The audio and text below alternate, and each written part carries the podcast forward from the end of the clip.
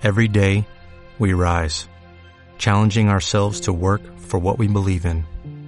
At U.S. Border Patrol, protecting our borders is more than a job, it's a calling. Agents answer the call, working together to keep our country and communities safe. If you are ready for a new mission, join U.S. Border Patrol and go beyond. Learn more at cbp.gov/careers. Estás escuchando Stellars Football Club, el hogar del fútbol que deja huella, que deja un legado, el fútbol que hace historia. Stellars Football Club. Amamos el fútbol y a quienes lo hacen grande.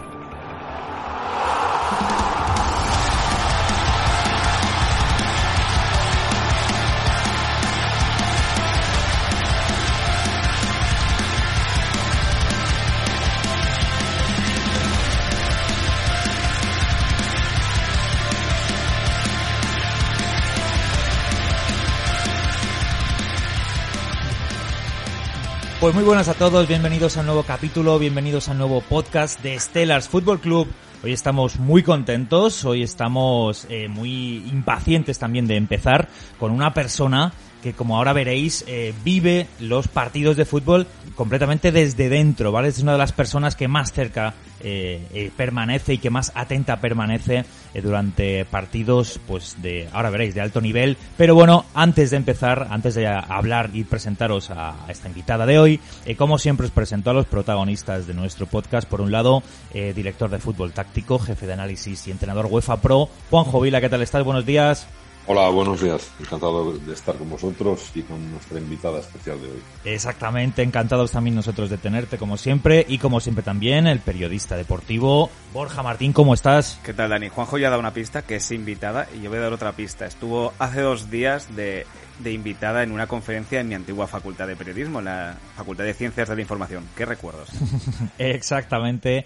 Y bueno, sin más dilación, presentaros a eh, Inma Rodríguez, reportera a pie de campo que trabaja para Media Pro en Movistar Plus y que cubre partidos, Inma, eh, bueno, de Champions League, de Liga o de Europa League. Inma, encantadísimos que estés con nosotros. Hola Dani, pues el placer es mío. Hola a todos, Juanjo, Borja y, y aquí estamos pasando la mañana. Así que bueno, pues eh, un placer estar con vosotros. Igualmente un placer para, para nosotros y te agradecemos muchísimo que hayas podido tener que hayas podido tener un huequillo para hablar, porque bueno, eh, obviamente la, la, vida de un reportero, eh, en este caso, claro, a pie de campo, eh, que va cubriendo cualquier tipo de, de, partido, en este caso de la Liga de Europa League o de, de Champions League, pues tiene que ser movidita en cuanto a viajes, ¿verdad? Sí, eh, imagínate, ¿no? Al final eh, es, un, es un no parar de, de, viajes. Es cierto que esta temporada, por ejemplo, yo he hecho todos los, he hecho más partidos locales que se juegan uh -huh. en Madrid, pero bueno, estamos acostumbrados al final a, a estar con la maleta a cuestas y, y, es un placer, ¿no? Para los que vivimos el fútbol, amamos el fútbol y amamos pues la competición europea, que en mi caso además uh -huh. eh, es un placer, porque además de, de vivir el fútbol que, que, ya nos gusta, bueno, pues te enriqueces de, de, fútbol internacional, de otra cultura, de viajes y, y la verdad es que es un placer, no, no, nos podemos quejar. Yo te quería preguntar, Inma, en uno de esos viajes, ¿cuál ha sido el campo que más te ha, te ha impactado dentro del terreno de juego? Pues yo siempre lo he dicho, cuando me lo han preguntado, he dicho que el campo del Krasnodar, que uh -huh. estuve ahí, por ejemplo, eh, hace dos temporadas cuando, cuando el Getafe estaba en el segundo de la Europa League y, y me acuerdo de, de, quedarme boquiabierta porque no me esperaba un estadio tan tan perfecto, tan moderno, con, con la grada, además es como, la grada tiene como pantalla, eh, era todo tan perfecto, eh, los exteriores, pero el campo en sí a mí me dejó boquiabierta. Dije, vaya campo que tiene Krasnodar. O sea, era lo mejor sin duda de Krasnodar. No, no sé qué otras cosas tiene Krasnodar. el campo eh, ya puede, vamos, eh, da igual lo que tenga Krasnodar, que con ese campo ya compensa todo lo demás. Desde luego, a mí me dejó boca abierta y luego sí es cierto que luego hay campos que, de los que siempre has estado enamorada, el caso de, sí. de Anfield o el caso, porejemplo, eh, para mí Stanford Bridge, que, que, estuve un tiempo viviendo en Londres, uh -huh. significa mucho porque eh, me iba mucho a ver eh, como hobby a sí. Chelsea. Em, y es uno de esos estadios además antiguos que tiene como esa, eh, ese aura especial también, ¿no? Eh, y como te digo, pues eh, el mítico Anfield, no sé, hay muchísimos estadios que, que por historia dices, wow, se te pone la piel de gallina. Pero como impresionante, a mí, ya te digo, el de Krasnodar, porque no te esperabas que fuera tan perfecto. Y, y de verdad, a quien vaya, eh, es que es un estadio que va a alucinar. ¿Has jugado Juanjo allí? ¿Tú lo conoces? ¿Tú lo conoces? Pues de la época de, de Esparta y luego de Torpedo. Sí, hemos, he jugado en ese campo. Y yo creo que más se queda hasta corta, ¿no? Porque es, eh, bueno, sabéis que un poco el, dueño de, del Krasnodar es un mega millonario en el tema de, alimentación de supermercados y demás por toda Rusia. Y no solo, no solo es el, el, estadio, porque si entras en la ciudad deportiva te quedas impresionada. Hay, un, hay una ciudad deportiva para lo que son las bases, donde habitan, creo que son unos 300 niños, hay 800 en la academia y cada uno tiene su habitación con su televisión, toda la última tecnología que te puedes imaginar la tienen esos niños, tienen profesores de inglés, bueno, eh, algo impresionante. Y luego está la ciudad deportiva del primer equipo. O sea, es un equipo que sabe sus límites, o él se marca sus límites para no competir por la liga, que es muy difícil competir con, sobre todo con, con Zenit, tiene el apoyo de Gazprom, pero bueno, todo lo que tiene que Krasnodar. Y recuerdo que cuando fue el tema del estadio, ellos viajaron por toda Europa, vieron los mejores estadios para tener lo último de lo último. No, no, la verdad que, bueno, tiene que ser impresionante y, o sea, en realidad es, es, es un auténtico placer, en, en, algunos casos seguramente, tu trabajo, Iman, en el ver las auténticas catedrales, por decirlo así, del, del fútbol. Sí, sí, me ha encantado la puntualización de Juanjo, ¿eh? No sabía conocía eso y también te digo que yo no vi la ciudad deportiva, pero viendo el estadio tendría que ser una pasada. sí. Sí, sí, no, no, te, queríamos preguntar porque, bueno, a nosotros nos gusta también mucho el, el saber eh, o conocer el fútbol, no solo desde el punto de vista de lo, que ocurre en el campo, ¿no? O, dentro del campo, sino que nos gusta hacer, aprender nosotros y que la gente que nos escucha pueda aprender otras cosas. Por eso nos, no, hoy, eh, en realidad, estamos muy contentos de, contar contigo para que tú nos cuentes. Eh, nosotros a los reporteros claro, siempre os vemos justo cuando conectan con vosotros, pero nos gustaría que nos contaras un poco cómo es un día de partido, qué es lo que tenéis que hacer, eh, dónde os citan, o sea, cómo sería un día normal de partido, por ejemplo, de Champions League. Pues eh, básicamente lo, que te voy a explicar es que a ti te asignan un partido, tú ese partido eh, te lo preparas. Yo, por ejemplo, cada partido más o menos me lo preparo con unas cuatro horas de duración. ¿Qué haces? Sacar estadísticas, eh, ver eh, en la prensa, pues, por ejemplo, si es el equipo, porque normalmente los equipos locales lo llevamos muy, muy masticados, ¿no? Por así decirlo. Claro, al final, por ejemplo, si es el Atleti, estoy todos los días con el Atleti. Pero ya cuando es el rival, pues dices, venga, voy a estudiarme em, pues el equipo rival, te pones a leer la prensa de, del país, te pones a leer, pues eso, los goles, estadísticas estadísticas y te empapas bien. Yo normalmente ya te digo, necesito eh, cuatro horas. Por supuesto, siempre te, te ves, por supuesto, la, rueda de prensa de lo que han dicho los, los eh, entrenadores, porque eso te va a aportar muchísimo a la hora del partido. Te ves cualquier curiosidad que pueda salir para la hora del partido. Y eh, bueno, pues cuando llegas, es, tienes siempre una previa. Tú ya sabes que el partido de Champions o, incluso de Liga, ya si hablamos de Liga, eh, el que sea, tiene una previa, pero el partido de Champions sobre todo tienen eh, el día antes, que es eh, la previa, bueno, que charlan los entrenadores, nosotros que tenemos los derechos, lo que hacemos es em, charlar, mira, en mi caso, el martes. Voy a charlar con en el Cholo Simeone, voy a charlar también con, no sé cuándo viaja, de hecho, el Milan, no sé si por la mañana o pero veré. Y bueno, pues charlas con los entrenadores y con un jugador que te asigna la ah. UEFA. Casi ah, siempre. Sí, que te asigna la UEFA, casi siempre. Obviamente tiene que ver, eh, por ejemplo, en el caso de que, eh, no sé, eh, el otro día, por ejemplo, ante el Liverpool, pues pusieron a Tripier. ¿Por qué? Bueno, pues porque habla inglés y entonces va un poco al hilo siempre, te ponen a un jugador de, de lo, que, de lo que vaya al partido en Champions te ponen además a alguien que, que hable inglés.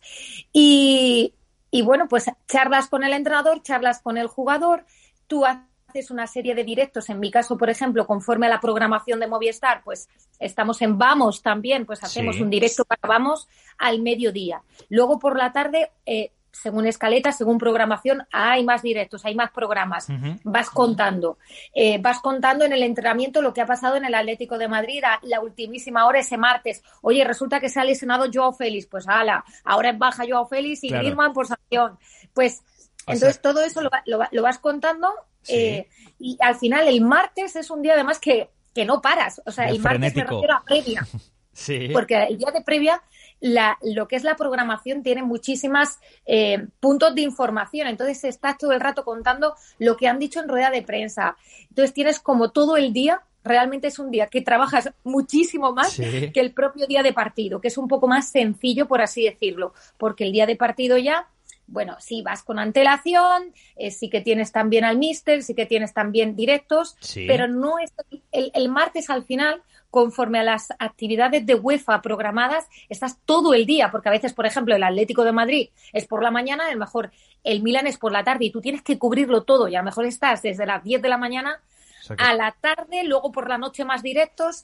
Siempre el, día antes es más complicado, ah, pues luego llega el día de partido, que es el día gordo. Y bueno, pues el día de partido ya, pues eh, Ah, pues, pues es, es, interesante porque muchas veces pensamos que el día, o sea, yo, yo no tenía ni idea de esto, yo pensaba que, que, teníais mucho más lío a lo mejor el propio día de partido, pero a lo mejor, claro, eh, tiene mucho sentido que seguramente el día de partido a los jugadores les dejan como más tranquilos y, y es el día anterior, eso es, el que les día anterior hay mucha información entre horas de prensa, entrevistas. Eso es. Claro, no, no, interesante. ¿Y el, ¿Y el día de partido, por ejemplo, desde qué hora tenéis que estar ya en el, en el campo, en el estadio? Si nos ponemos en horario Champions, ¿no, Dani? Sí, eso es, si nos ponemos en horario Champions, exactamente, aunque bueno, ahora el horario, el horario Champions es diferente al que había anteriormente, pero ¿desde qué hora más o menos o cuántas horas con antelación tienes que estar en el estadio? A ver, tú normalmente en un partido de Champions eh, tienes que estar pues mínimo dos horas y media o tres mínimo lo que pasa que tú tienes en la, en la programación de tu canal, tú tienes que conectar en directo ya para mucho antes para, para diversos programas. Eso ya te digo. El miércoles, pues conectas en directo desde el mediodía a las dos y media que tenemos el informativo, desde el Wanda Metropolitano para contar, pues, eh, la última hora de, lo que ha sucedido, de cuál es el once que se maneja para esta noche, de ultimísima hora, no sé si hay otro lesionado, esperemos que no, en el Claro, claro. Y, luego, sí, perdona, sí, sí, dime, dime. No, y entonces, eh, bueno, pues eh, haces ese directo, pero luego ya, eh, a ver, no, no, no te vas a ningún sitio, te quedas ahí porque, porque al final, con antelación, tú tienes que estar siempre prevenida, o sea, tienes que estar tres horas más o menos antes del partido, porque ya al margen de que puedas hacer otra conexión, porque a lo mejor el programa de Noche de Champions de Movistar comienza eh, a lo mejor a las 8, eh, pero tú tienes que estar ahí porque te traen al entrenador horas antes. Normalmente los equipos llegan una hora y media antes, pero siempre te dicen que estés antes. Claro, claro. Y entonces Claro, eh, y por si las moscas no puedes nunca mm, apurar mucho porque puede haber tráfico ahora que hay público, porque puede haber. Entonces, lo, lo, conveniente, yo siempre estoy con, con antelación en los, en los estadios. Normalmente mis eh, dos horas y media, tres, eh, siempre estoy. Ya te digo, al margen de que lo requiera por Movistar o es porque tienes que estar, es que hay que estar en el sitio. Sí, por si, eh, por si acaso un poco para prevenir cualquier, cualquier cosa. Y ahora hay que llegar al punto clave, cuando empieza el partido. Eso es. Eh, ¿Qué tenéis? Entiendo que una zona, bueno, en el caso del Wanda Metropolitano habrá una zona en concreto. Una zona acotada. Eh, eso es, en el que estás tú y bueno, hay más, eh, entiendo que habrá luego otros compañeros periodistas de otras cadenas. O sea, ¿cómo, que hay una zona en concreto delimitada? ¿Cómo os podéis mover más o menos con más libertad? Sí, a ver, eh, Movistar al tener los derechos de, de, todo, de la Champions, la Europa League, la Liga, em, el pie de campo tiene una zona, como tú dices, acotada, es una zona que está cerquita del banquillo, cerquita de, de Simeone, para, para que cuentes bien cómo se está moviendo el solo. debe ser divertido ver a Simeone desde cerca, ¿no? Es muy divertido, muy divertido. Y, y tienes esa zona, pues, eh, la posición de a pie de campo, que se llama, la posición de, de pitch reporter, que es para, bueno, pues estar ahí en el, en el pitch y está cerquita del banquillo. Y luego ya el resto de la prensa, que, que no tienen, pues, los derechos televisivos, el resto de medios o el resto de, de prensa, ya sea escrita, radio, lo que sea, ellos tienen la zona, eh, se quedan en tribuna, al no tener los derechos, se quedan en tribuna y, y obviamente no pueden grabar porque, porque va por derechos.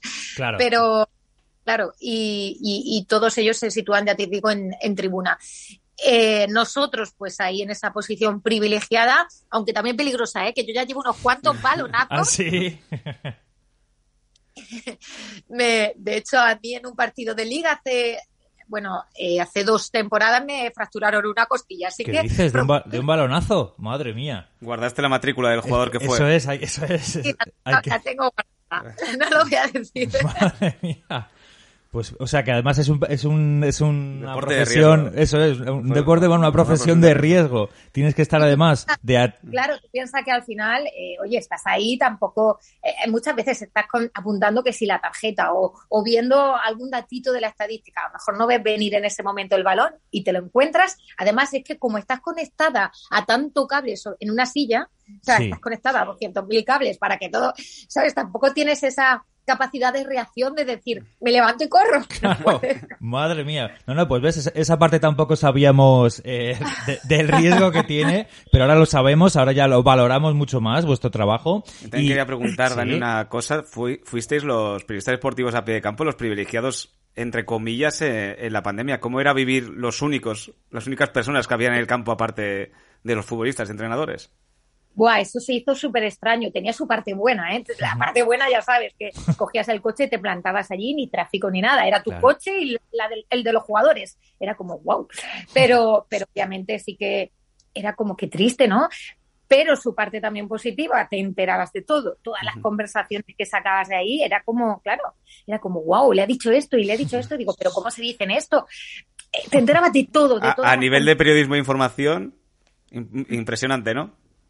Impresionante, claro, claro. Tú imagínate, eh, te das cuenta que, el otro, el compañero, le dice chupón a su compañero. Cosas que no te das cuenta en, cuando hay público, porque no lo oyes del todo, obviamente.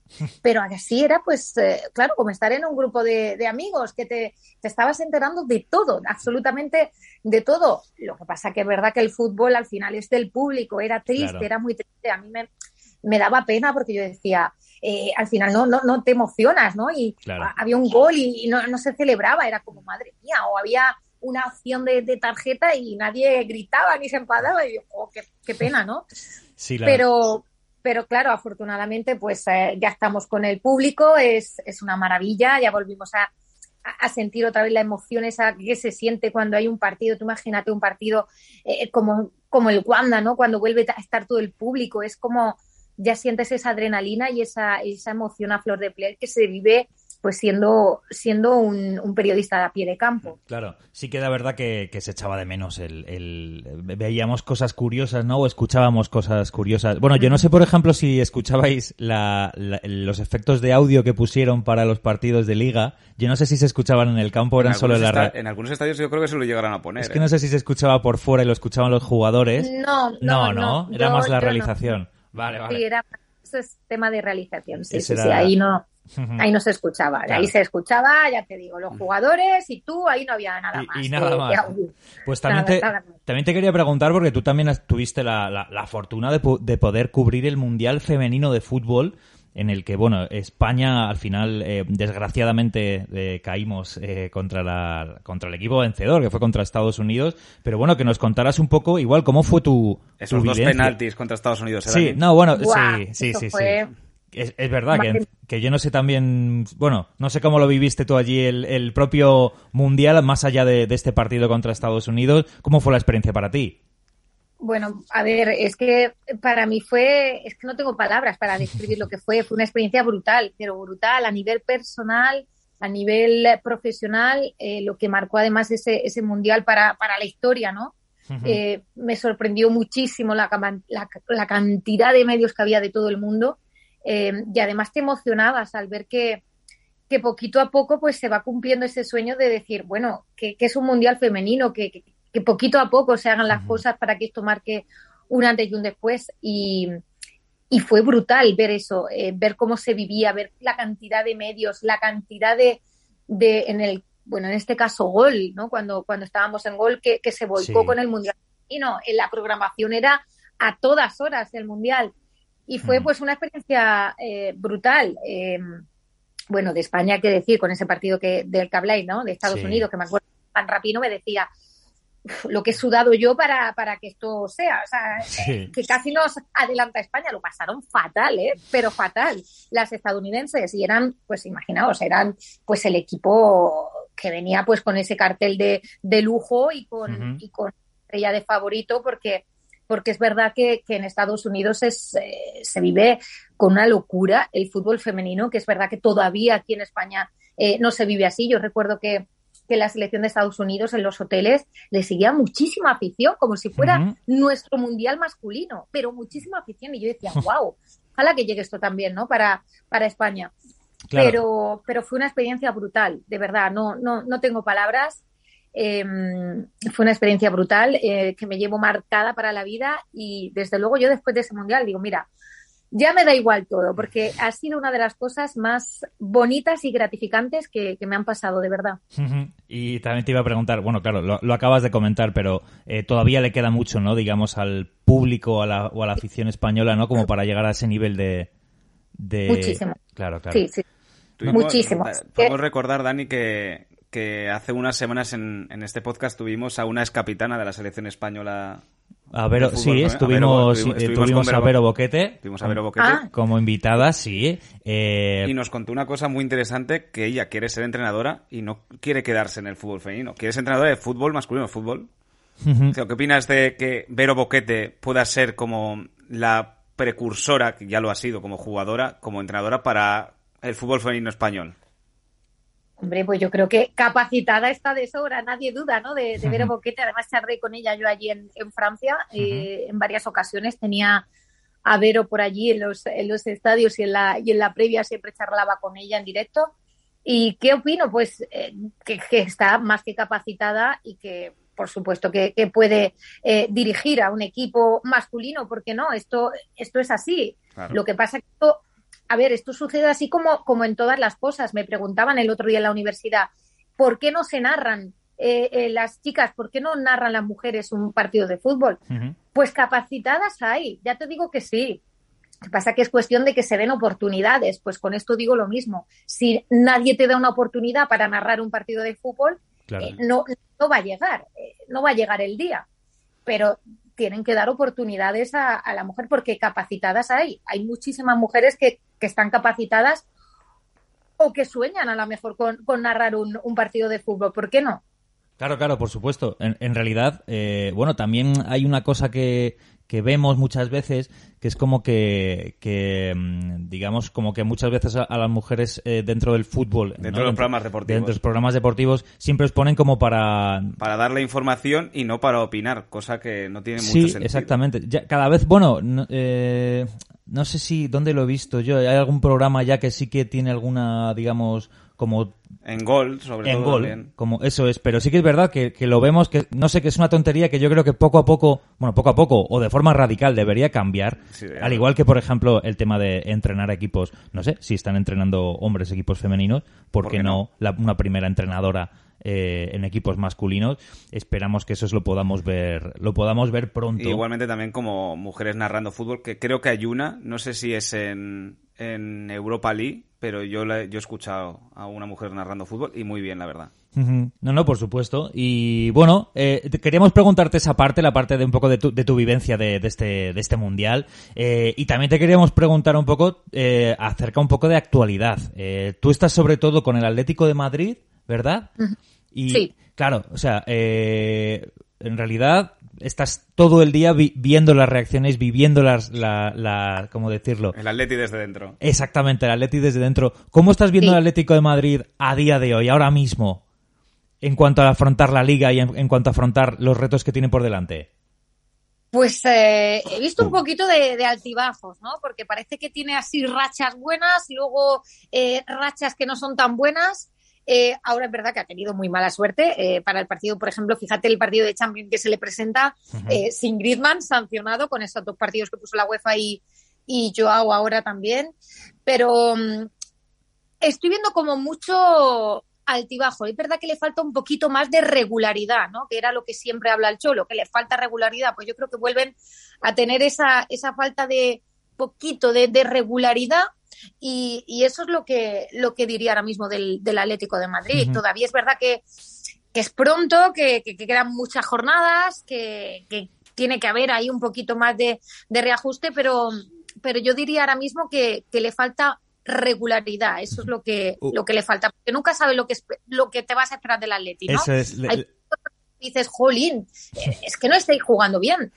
Pero luego hay otros que te quedas y dices, wow, eh, qué partidazo has hecho. Entonces, eh, mm, es como que es una caja de sorpresas ahora mismo. Sí, como que es una, ahora mismo un poco, no está, digamos, asentado el, juego. Una pregunta me gustaría hacerle a, Juanjo, porque nunca le hemos preguntado, que para ti, ¿cómo juega el Atlético de Madrid? ¿Cómo son los equipos del Cholo Simeone? Eh, ¿Cómo plantea los...? ¿Y cómo, ¿Y cómo crees que puede solucionar esa falta de regularidad? Claro, Juanjo, cuéntanos, que nunca te hemos preguntado acerca del Atleti, de cómo lo ves tú. Bueno, el Atleti es un equipo muy definido por, y marcado por su, por su entrenador. Es un equipo que en la mayoría de las ocasiones desprecia el espacio, en donde concede iniciativa al rival, agrupa el equipo siempre auspiciado con, con el mismo sistema, juega siempre con un bloque muy junto, muy con, muy con, muy compenetrado en todas sus acciones defensivas. Eh, aplica el carácter que él tenía como, como jugador, esa agresividad a la hora de, recuperar el balón, pero son equipos muy, muy tácticos, muy, digamos, con unos automatismos muy claros, tanto en ataque como defensa. Siempre tienen más dificultades a la hora de crear, porque les cuesta muchísimo más, y eso que en los últimos años ha, mejorado con la incorporación de jugadores más creativos. Pero al hilo de lo que comentábamos, o comentabais de irregularidad, bueno, esa irregularidad también la están manifestando el resto de equipos, no solo el, Atlético. O sea, la liga, por ciertas circunstancias, eh, se ha igualado y ahora tendemos a un, poquito a, cargar las tintas sobre Madrid, Barça y Atlético en cuanto a su irregularidad, pero la verdad es que equipos como Sevilla, como como el, bueno, el Villarreal ahora no está en su mejor momento, pero Sevilla, Villarreal o Real Sociedad han aumentado en, en, su nivel de, equipo.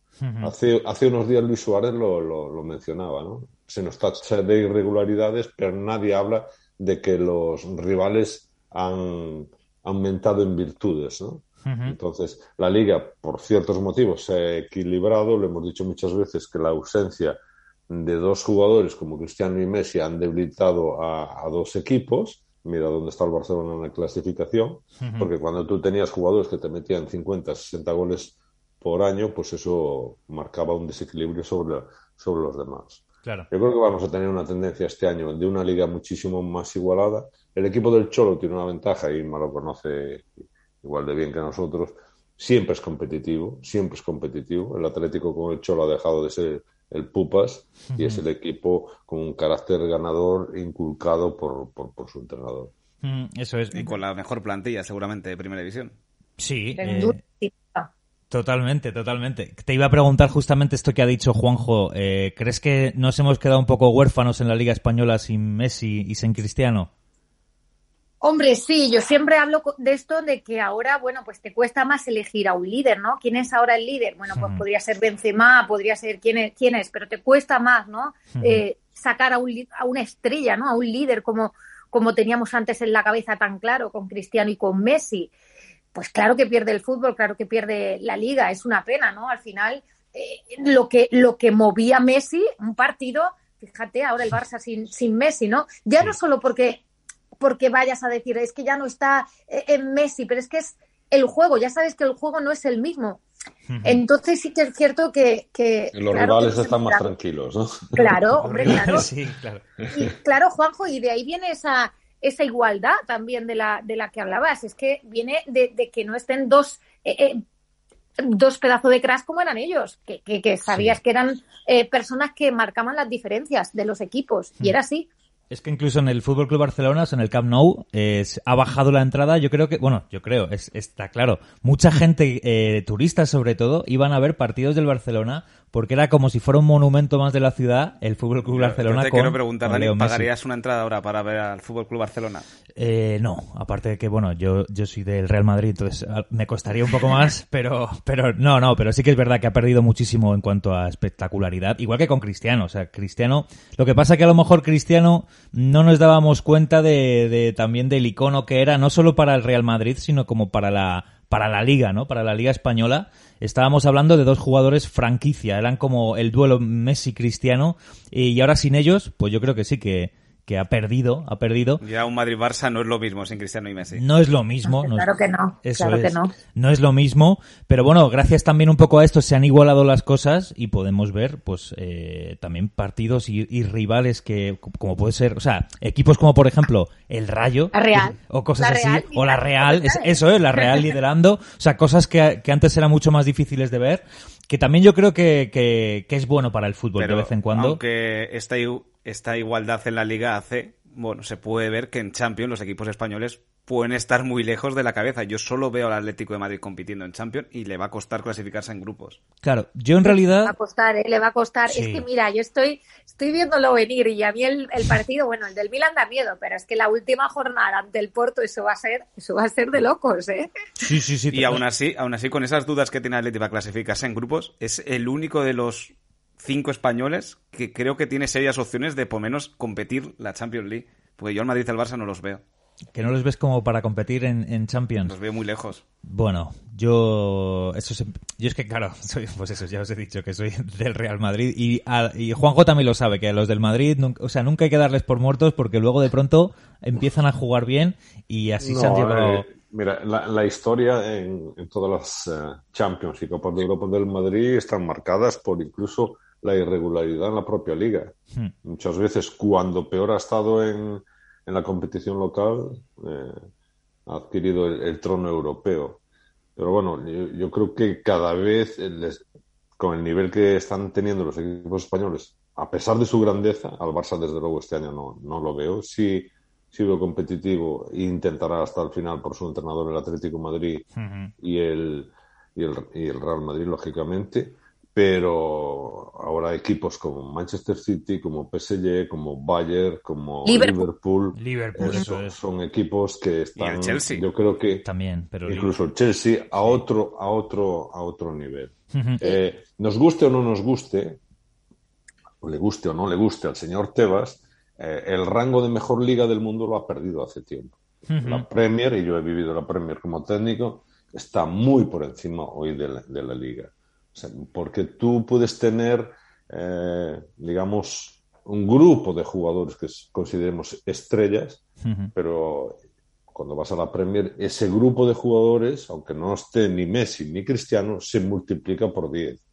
O sea, hay los mejores jugadores, excepto Messi, Cristiano, eh, bueno, Cristiano ahora ya está en la Premier, pero si exceptúas a Messi, algún jugador que está en la Liga Española, el gran ramillete de futbolistas internacionales, de buenos futbolistas, están en el PSG, en la Premier League y alguno en el Bayern Múnich. Entonces, se nos ha escapado ese poderío de la liga, le guste o no le guste al señor Javier Cebas. Es que yo creo, Juanjo, que el otro día, por ejemplo, el, más, el partido más inmediato que recuerdo del Atleti eh, ante el Liverpool, yo creo que ahí se, se notó claramente eh, que es otro nivel, que no tiene nada que ver con, con, la liga. O sea, que ahora mismo ves un partido del Liverpool como el que vimos el último ante el Atlético de Madrid y dices, es que, eh, ojo, es que están a, otro mundo.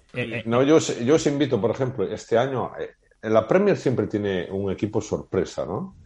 Pues en un momento dado puede ser Leicester, el año pasado con Ancelotti pues el Everton durante muchas jornadas, pero este año podéis, os invito a ver partidos del West Ham de David Moyes y vais a ver qué nivel de equipo. Sí, que estamos hablando, hablando, Juanjo, de que bueno, el West Ham va tercero, pero estamos hablando del Liverpool, que aplastó al Atlético y, va cuarto. Y es extraño que sea gobernado por un entrenador inglés, porque sabéis lo que ha pasado en los últimos años. Creo que hace tres años los once primeros clasificados de la Premier eran entrenadores extranjeros. Ya empieza a haber entrenadores ingleses que están cambiando de mentalidad, sobre todo porque tienen un espejo que es el, seleccionador. El seleccionador ha cambiado mucho la forma de jugar de los equipos ingleses. Y David Moyes con, su equipo, el West Ham, eh, lo mismo. Leicester fue una sorpresa y este año West Ham, que nadie contaba con él y que cuando yo estuve en la Premier siempre era de mitad de tabla hacia abajo, pues este año ya lo tienes ahí dando guerra. Lo bueno de la Premier es que siempre tú dices, bueno, es que va a ganar la liga Liverpool, Manchester City. Sí o no, o Chelsea, o Manchester United. o, de repente el Liverpool, que llevaba casi 20 años sin ganarla, o te aparece un Leicester y gana la liga. Eso no pasa en la Liga Española. Claro, no pasa. Bueno, igual este año podemos ver alguna sorpresa, pero sí que es verdad que. ojalá, sí, esa igualdad. Hace poco lo decía Lendoiro. Eh, ojalá volvamos a la Liga del 2000. Pero mira, eh, cuando el Depor ganó la liga, y yo estaba en ese equipo, eh, cuando se ganó esa liga, el Depor ganó la liga con 69 puntos. Eso te demuestra que tienen que fallar los dos grandes o los tres grandes para que tú ganes una liga. Entonces, para que Sevilla gane una liga o Real Sociedad gane una liga, tienen que los otros eh, fallar mucho y que la liga sea muy, muy igualada. Porque Iba... normales siempre van a estar muy por delante que iba a dar un dato respecto a la Premier que estabais diciendo que es la liga más potente. Eh, hace nada se ha salido una noticia que se habían invertido, bueno, se habían pagado 11.600 millones de euros por los derechos eh, televisivos de la Premier. No, eh, os voy a dar un dato porque, mira, son reales, o sea, se pueden comprobar. En el año 2015-16, cuando yo voy con Aitor Caranca al Middlesbrough, ¿sabéis cuánto dinero llevó el equipo que ascendió? ¿Cuánto? El último clasificado. Más ¿eh? que el cuarto de la liga. ¿Cuánto? Más que el tercero de la Liga Española. De, segunda división, dices, ¿no? Recibió el, campeón de Championship, primero y segundo de Championship, 148 millones de pounds. Estamos hablando de casi 160 millones de euros. No los recibe el Atlético Madrid. Sí, sí. O sea que ahí vemos. El último de la Premier recibe más que el tercero de la Liga Española. Eso, con eso os digo todo. Es que para, para ponerlo así en balanza, es que creo que de los últimos de la Liga reciben 30 millones. Ya, ya. No, claro, ahí, ahí vemos pues, pues la, la, diferencia ¿no? de lo que tendríamos que, que avanzar, eh, por mucho que diga Tebas que, que Ansu Fati es el, mejor que Mbappé.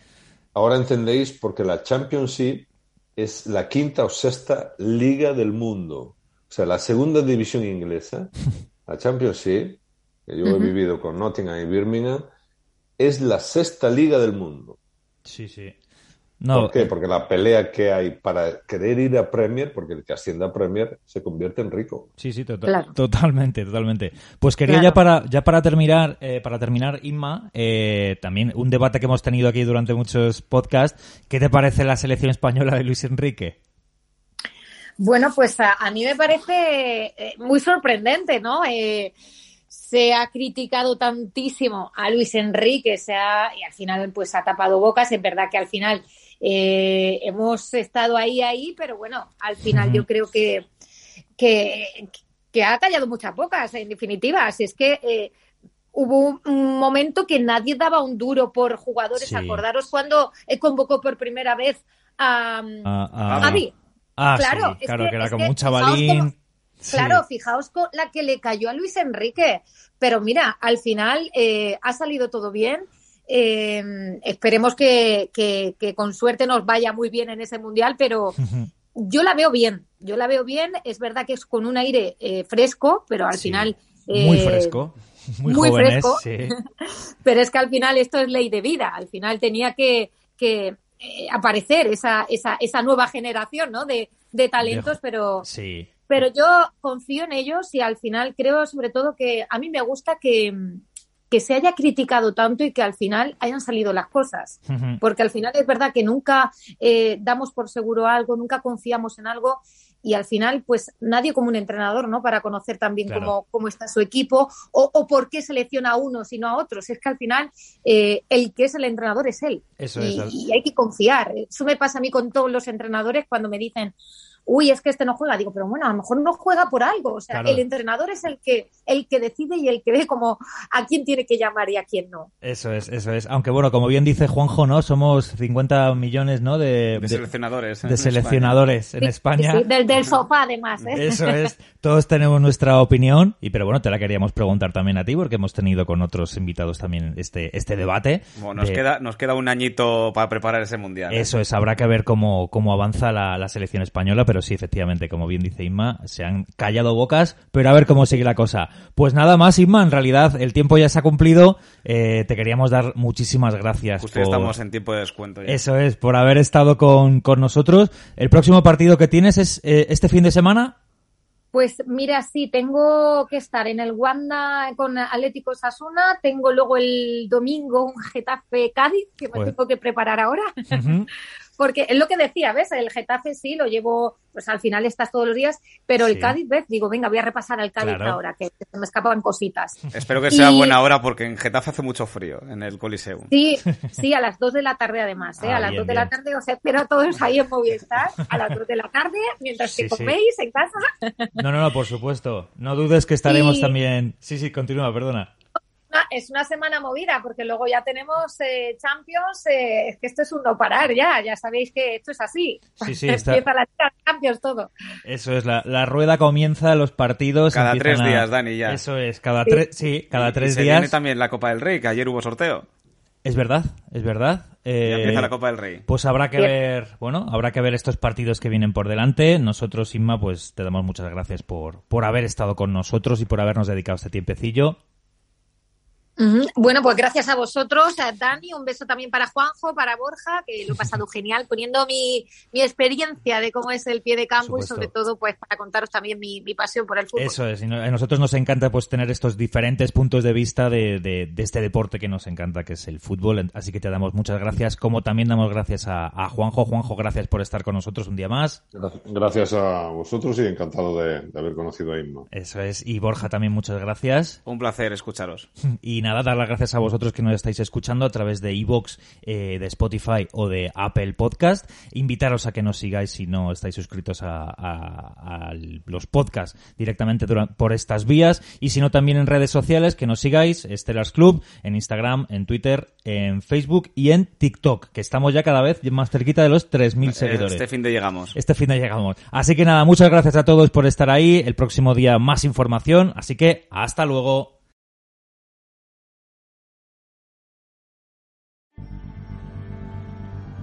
La naturaleza creó el tiempo, el espacio y la materia. La vida es su legado, es lo que somos. Pero tan solo aquello valioso es capaz de perdurar en el tiempo. Somos cada paso que hemos dado somos errores, hazañas y triunfos. Somos nuestros actos y lo que inspiramos con ellos. Cada idea, cada emoción, lo que sentimos y lo que hacemos sentir. Somos cada gota de sudor derramada para alcanzar nuestros sueños. Somos recuerdos y todo aquello que dejamos a nuestro paso. Somos nuestro legado.